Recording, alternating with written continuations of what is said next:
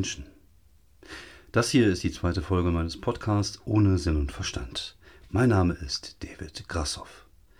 Ich hoffe, dass diesmal die Qualität ein bisschen besser ist. Ich äh, werde mir gleich auch ein bisschen mehr Mühe beim Abmischen geben. Und außerdem habe ich ein bisschen Ausrüstung gekauft. Ja, ich bin da so ein typisch Mann. Wenn ich äh, anfange mit so einem Hobby oder mit so einem Ding, ich muss erstmal Dinge kaufen. Das war genauso von einem halben Jahr, als ich angefangen habe zu laufen. Da habe ich mir erstmal Laufschuhe gekauft, da habe ich mir erstmal eine Uhr mit Pulsmesser geholt. Da, da bin ich halt einfach so. Und jetzt habe ich mir so ein kleines ähm, äh, Gerät gekauft, ein, ein Mikrorekorder.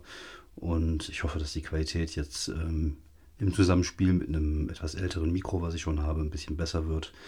Äh, ich, ich fände es gut. Es würde mich freuen. Äh, meine Stimme klingt auch manchmal ein wenig zu nasal, habe ich mir sagen lassen bei solchen Aufnahmen. Das klingt äh, so ein bisschen, als wenn ich durch die Nase sprechen würde. Das, das liegt aber daran, dass meine Nase irgendwie völlig Schrott ist durch das ganze Koks und Nee, ich, äh, ich, ich habe äh, früher war ich mal Handballtorwart und ich habe immer ständig Bälle auf die Nase bekommen. Eigentlich müsste ich mir die Nasenscheidenwände operieren lassen. Aber irgendwie, also Operation ist nicht so mein Ding. Und äh, ich habe auch jetzt nicht nur Positives von gehört. Und die Alternative ist dann halt ähm, Nasenspray. Ja, Nasenspray. Ich bin süchtig nach Nasenspray. Das ist, äh, es ist aber tatsächlich auch schon so inzwischen, ich äh, gehe immer in der Mittagspause in Duisburg mein Nasenspray holen in der Apotheke. Und äh, so langsam wird es eng, weil die kennen mich dann irgendwann, wenn ich da ständig Nasenspray hole. Und die sagen mir auch schon immer, ja, nur eine Woche anwenden. Und ich sage immer, ja, natürlich. Äh, naja, aber darüber wollte ich heute eigentlich gar nicht mit euch sprechen. Ja, ich ähm, habe tatsächlich jetzt auch sowas ähnliches wie ein Konzept, wobei Konzept ist eigentlich äh, ein bisschen übertrieben.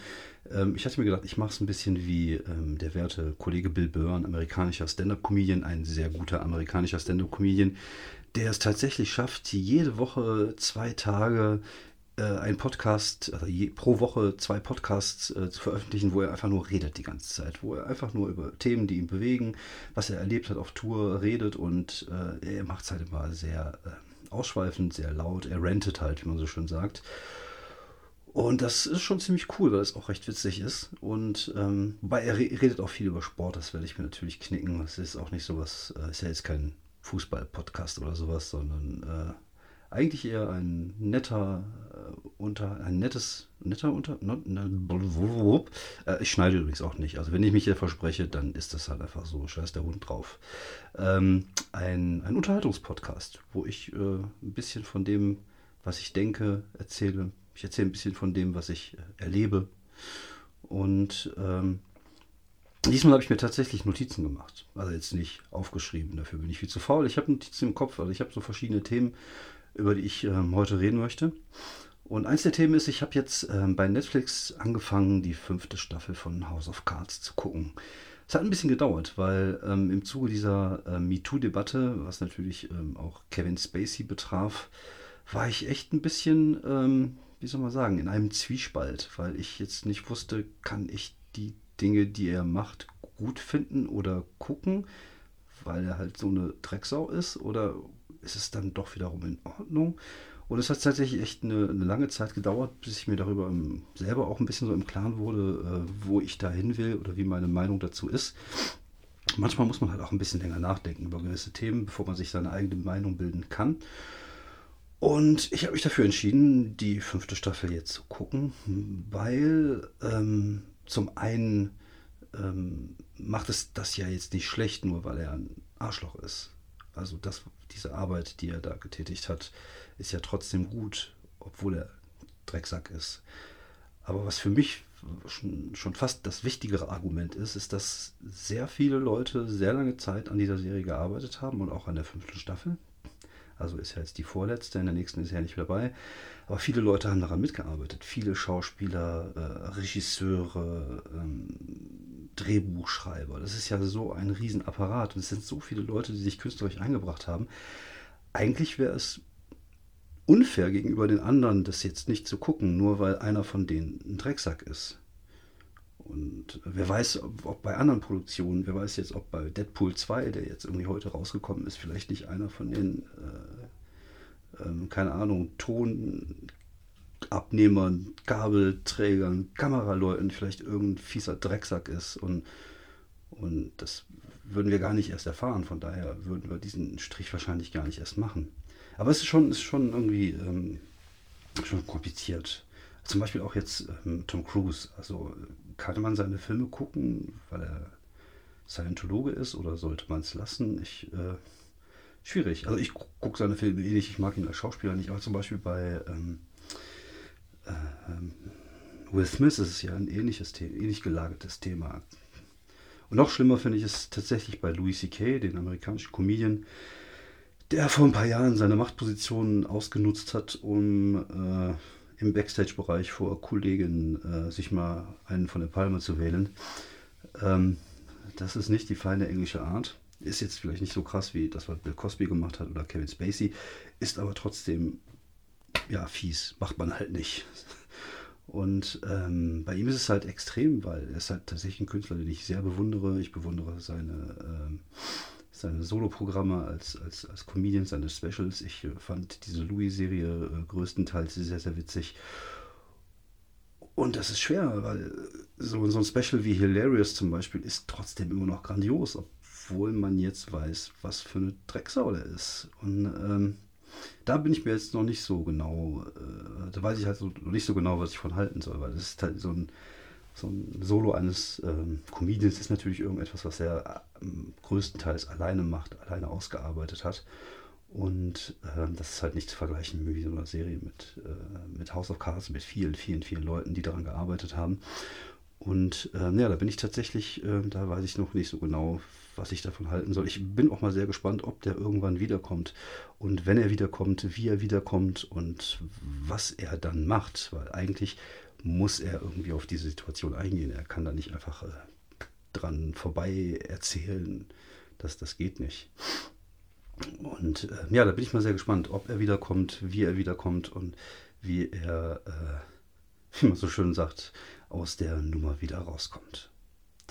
Ja, sonst waren wir diese Woche in, in Viersen bei äh, Vollkontakt Comedy, so ein Comedy-Abend, den ich organisiere, wo ich äh, mehrere Comedians dabei habe. Und äh, das krass war, ich war in Viersen und vorher war in Viersen ein Tornado. Also irgendwo so im Landkreis von Viersen-Schwalmtal nennt sich das, ist so ein Tornado übers über ein Feld gefegt oder so ein Stadtteil gefegt und hat da irgendwie Häuser abgedeckt und Bäume umgefallen und haben uns dann ein Filmchen angeguckt. Das war schon sehr krass. Und ich weiß jetzt nicht, wie ich da hingefahren bin, ob ich da durch hätte fahren müssen, wenn ich irgendwie früher oder später gefahren wäre. Auf jeden Fall war es schon äh, ziemlich beeindruckend, was ich da so an Bildern gesehen habe. Die Show war ziemlich cool, es waren super nette Kollegen dabei, Sandra Petra, Jacqueline Feldmann, Jonas Kneißen, Newcomer, äh, Jan Preuß und äh, Tobi Freudenthal. Alles sehr, sehr nette Kollegen und äh, wir haben uns auch gut unterhalten ähm, im Backstage-Bereich. Und ähm, die interessante Thematik oder beziehungsweise die interessante Theorie aufgestellt, also vor allem ich und, und Sandra Petratz, die in einem, uh, ich knack hier, ich glaube, jetzt muss ich ein bisschen vorsichtig sein, weil hier nimmt ja alles auf. Ähm, die im, ungefähr im gleichen Alter ist wie ich und wir haben beide so die Theorie, dass äh, Comedians eigentlich im Alter besser werden sollten, weil äh, je älter man ist, umso mehr ist man auch im Leben angekommen, umso mehr hat man erlebt, umso mehr ist man in dem, was man sagt und was man tut, gefestigt. Und ähm, ja, das sagt euch gerade ein 43-jähriger, nein, oh, 44-jähriger, scheiße, ich weiß mein eigenes Alter schon nicht mehr, ein 44-jähriger Mann, der in einem Toilettenraum sitzt mit einem Mikro und einem Rekorder und der Dinge erzählt. Ja, es hört sich schräg an, aber ich bin tatsächlich gerade hier in so einem, in unserem Drittklo. ja, ja, wir haben ein Drittklo. Ja, wir haben keine besonders große Wohnung, aber wir haben ein Gästeklo und haben dann eine Maisonette-Wohnung und oben ist halt noch, äh, da wo wir unser Schlafzimmer haben, ein, ein äh, kleines Badezimmer mit einer Dusche und eine Toilette und da sitze ich gerade drauf, weil es tatsächlich der einzige Ort ist im Moment, wo ich ein bisschen Ruhe habe. Meine Tochter geistert noch irgendwie herum. Kann auch sein, dass man sie hier und da mal vielleicht hört.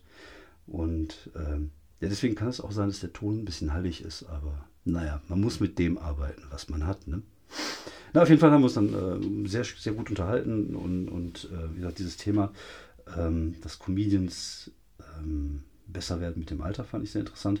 Wobei ich bin ja immer der, ich behaupte ja immer ganz gerne, wenn ähm, Comedian oder vielleicht sogar Künstler im Allgemeinen den Punkt erreicht haben, wo sie Erfolg haben, dass sie sich nicht mehr weiterentwickeln. Also ich behaupte es einfach. Das ist jetzt nichts, was irgendwie empirisch zu beweisen ist oder äh, beweisbar wäre, sondern ich habe tatsächlich das Gefühl, dass gerade wenn äh, nicht alle, äh, ein Teil der Künstler, egal ob es jetzt in der Comedy oder in der Musik ist, ähm, irgendeinen einen bestimmten Grad an Erfolg äh, erreicht haben, dass sie vielleicht gar nicht mehr mehr machen müssen. Ich weiß es nicht, woran es liegen könnte, aber äh, es ist oft so. Also gerade zum Beispiel in der Comedy hat man ja bei den äh, großen deutschen Comedians, also den Leuten, die man aus dem Fernsehen kennt, ähm, äh, man merkt da keine großartige Weiterentwicklung, weil die halt einfach dann dieses Ding haben und das funktioniert und dann machen die das halt bis zum bitteren Ende. Ob das jetzt äh, Mario Barth ist oder ob das jetzt, keine Ahnung, äh, Kayayana ist, es ist immer irgendwie dasselbe, weil das Ding auch funktioniert. Und da gibt es halt keine Entwicklung. Und äh, bei Musikern ist das ja auch oft so, dass man irgendwie, wie oft hat man denn gesagt, mal, die hätten mal lieber nach der dritten Platte Feierabend machen müssen, die hätten danach nicht mehr weitermachen müssen. Vielleicht ist das so. Ich, ich stelle die Behauptung einfach mal in den Raum, wenn ihr das ähnlich seht oder ganz, ganz anders seht, schreibt es in den Kommis. Ich werde es mir auf jeden Fall nicht durchlesen.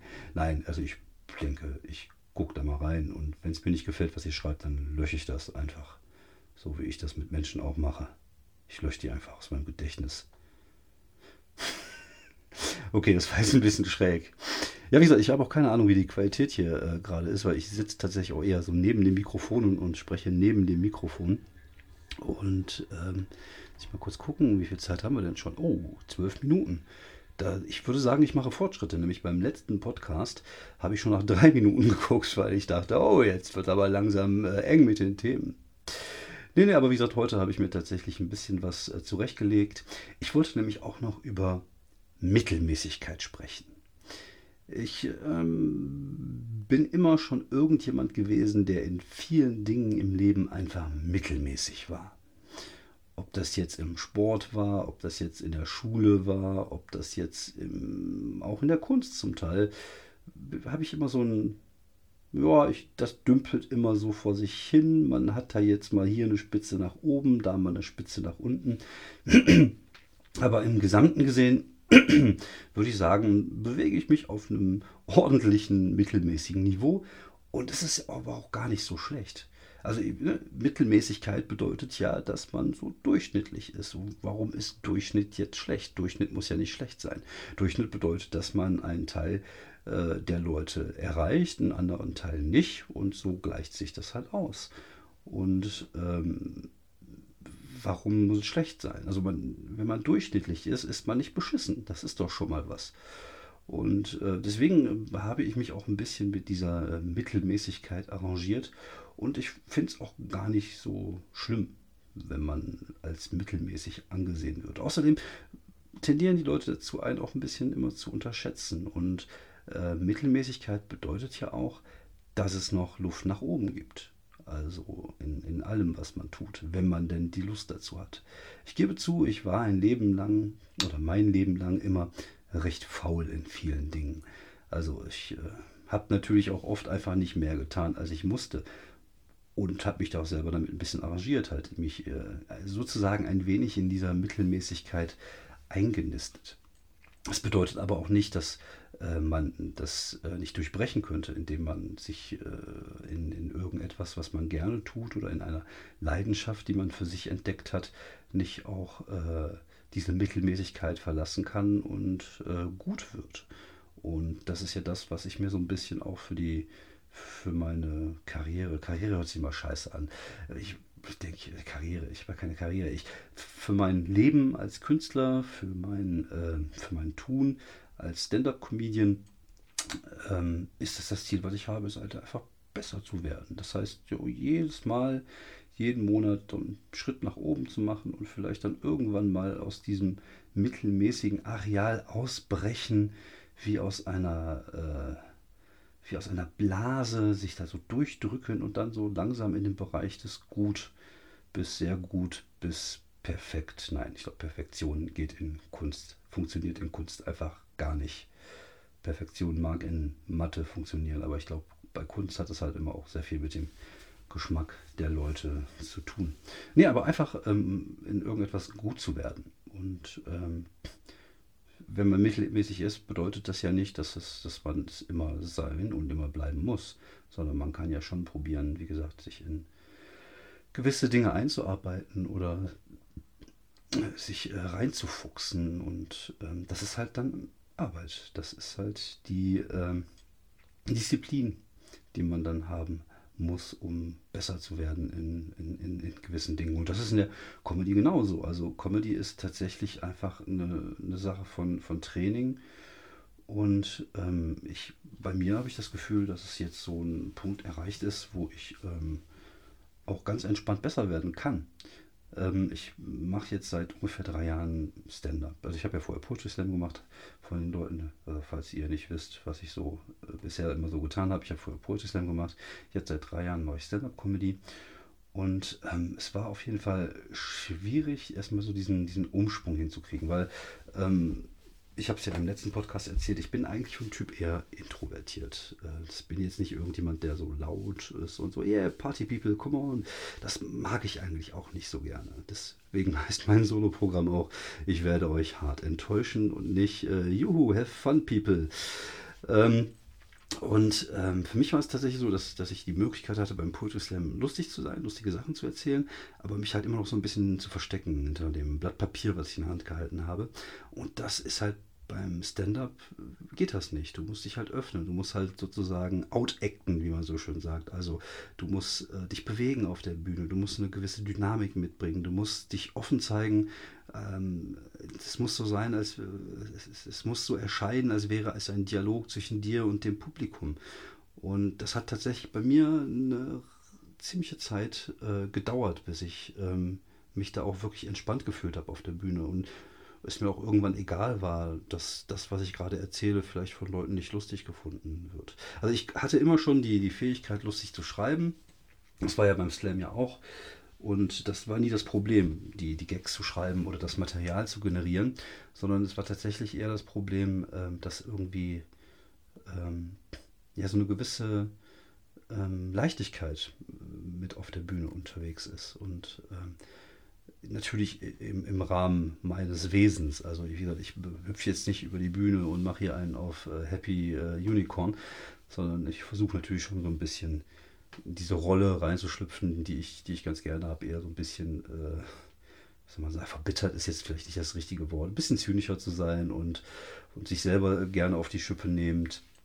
Und ähm, aber wie gesagt, es hat tatsächlich erstmal eine Zeit gedauert und es hat auch ähm, es, es, war auch wichtig, einfach auf die Fresse zu fallen. Es war wichtig, ähm, einfach mal so Abende zu haben wie voriges Jahr, was voriges Jahr, ich glaube in, in Gronau-Epe war ich in so einer Bar und da war halt Publikum eher so Ü60. Ich äh, hatte damals nur äh, ziemlich krasses, pimmeliges Material und es hat gar nicht funktioniert. Es war wirklich schlimm und ich musste 15 Minuten machen und hatte auch nicht wirklich die Möglichkeit, jetzt umzuswitchen, was so Material angeht und das habe ich dann halt durchgezogen, aber es hat sich halt nicht gut angefühlt. Und äh, weder für das Publikum noch für mich übrigens. Und ähm, aber das sind so Sachen, an, an denen wächst du halt. Das sind diese, diese, diese Abende, diese Niederlagen, an denen du wächst, weil du merkst, klar, nach dem Auftritt, du fährst nach Hause, du hast dann keine Ahnung, noch anderthalb Stunden von Kronau hier runter und äh, es ist halt scheiße, du fühlst dich kacke, du denkst dir, ah, warum machst du den Scheiß überhaupt noch? Aber äh, dir wird dann irgendwann klar, dass es gar nicht so schlimm war, weil dann hast du zwei Tage später irgendwo anders einen Auftritt, der wird super und dann rockst du wieder und du merkst, okay, du kannst es ja doch. Und all die Zweifel, die du vielleicht zwei Tage vorher hattest, sind dann wieder weggeblasen. Und das, das ist halt einfach so. Wenn du, du kannst nicht immer jeden Geschmack treffen. Und gerade wenn man einen etwas äh, böseren Humor mag, so wie ich das mache, also ich versuche natürlich auch den Humor auf die Bühne zu bringen, den ich selber mag. Und das hat gerne ein bisschen düsterer, ein bisschen schwärzer, auch gerne mal an der äh, Grenze zur Political Correctness.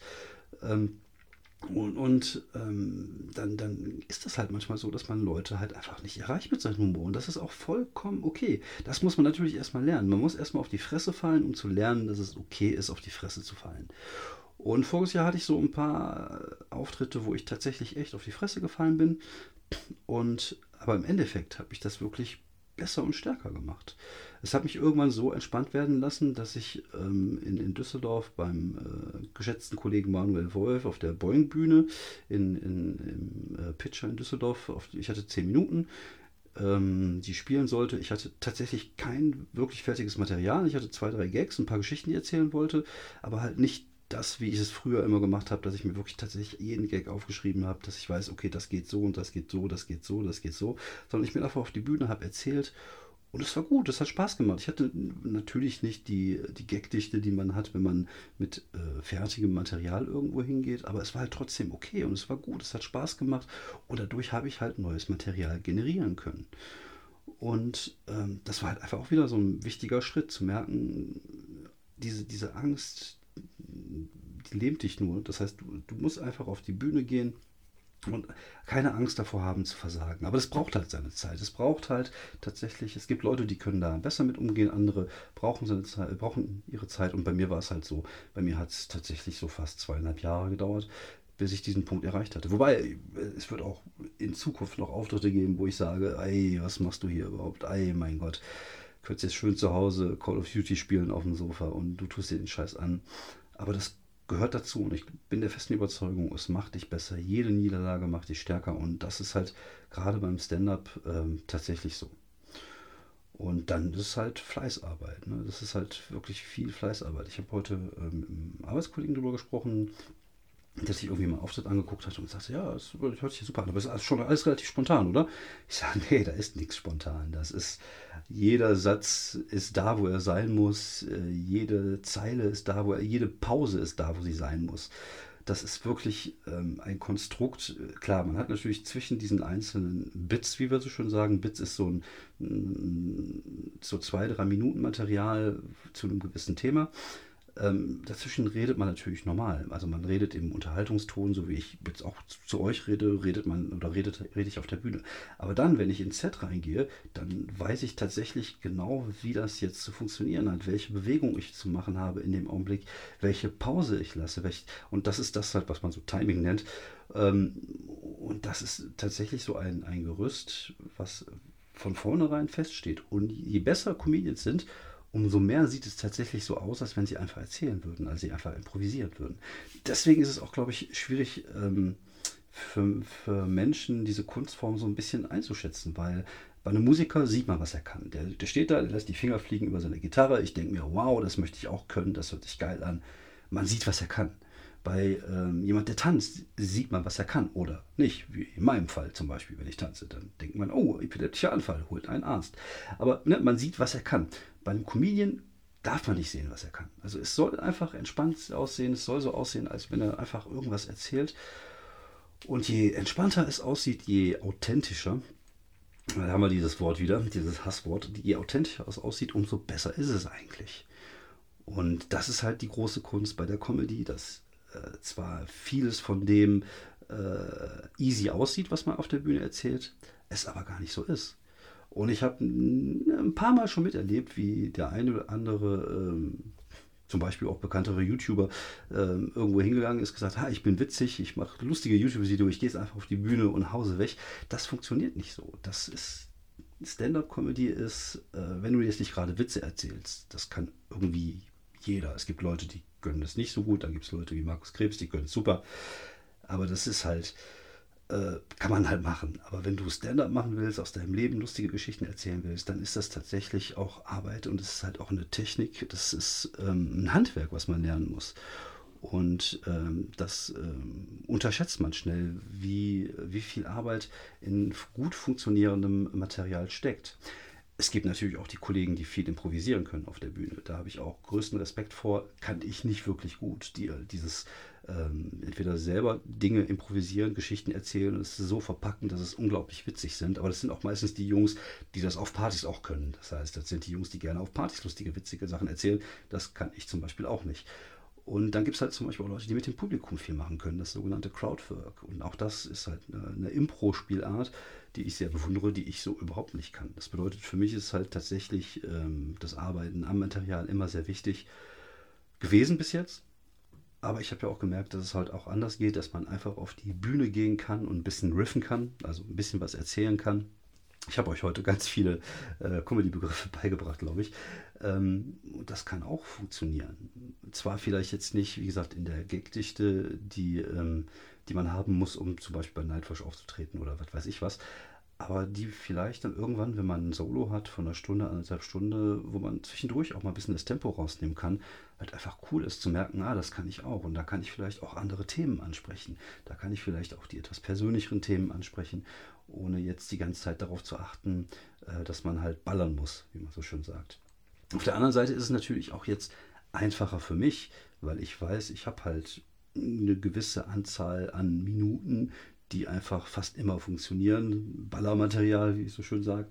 Und ähm, das, wenn man das in der Hinterhand hat, ist es natürlich ein bisschen einfacher für dich, ähm, auch andere Sachen zu machen, weil du kannst jetzt halt auf was zurückgreifen. Und je länger du das machst, umso mehr Material hast du, um darauf zu, zurückzugreifen. Du hast ähm, zum Beispiel, äh, weiß ich nicht, wenn du merkst, das ist ein Publikum, das ist etwas älteres Publikum, da kannst du vielleicht eher dein Material über Kinder spielen. Wenn du merkst, es ist ja etwas irgendwie betrunkeneres Publikum und die sind so richtig schön assig drauf, da kannst du die Pimmelwitze rausholen, dass man halt mehr hat, worauf man zurückgreifen kann, um dann äh, das zu liefern. Ja, also eigentlich wollte ich gar nicht so viel über Comedy erzählen, aber man, es ist halt äh, eine Liebe, eine Leidenschaft und ähm, äh, es ähm, ja, es, es bewegt mich und äh, ich, äh, es ist mir auch wichtig, davon zu erzählen und das ist halt Teil dessen, was ich bin und was ich momentan tue und deswegen ist es natürlich und wird es auch immer wieder in dem Podcast äh, vorkommen. Und nein, es ist kein Comedy-Podcast. Also ich erzähle hier keine lustigen Witze. Das äh, mache ich auf der Bühne. Der Podcast ist für mich, wie gesagt, eher die Möglichkeit, ein bisschen die Woche Revue passieren zu lassen und, und zu gucken, äh, was für Themen bewegen dich im Moment. Und ich glaube, das habe ich gerade gemacht. Und ähm, ja, das mit neuem Equipment. Ich hoffe, die Audioqualität ist gut. Ich habe keine Ahnung. Ich werde es mir jetzt gleich anhören, weil ich zwischendurch tatsächlich auch ein bisschen weiter vom Mikrofon war. Ich hoffe, das ist trotzdem was geworden. Und äh, es würde mich freuen, wenn ihr äh, ein Herzchen da lasst, es liked und ähm, ja, wenn ihr Bock habt, sehen wir uns dann. Nein, wir sehen uns gar nicht. Oder ihr könnt mich sehen. Aber wenn ihr Bock habt, können wir uns vielleicht beim nächste Woche nochmal hören. Mal gucken, was ich dann erzähle. Ich äh, weiß es jetzt selber noch nicht so genau. Ähm, ja, vielen Dank fürs Zuhören und ich wünsche euch noch einen schönen guten Tag. Schönen guten Tag? Nein, einen schönen Tag und ähm, habt Spaß bei dem, was ihr tut. Dankeschön und bis dann. Ciao.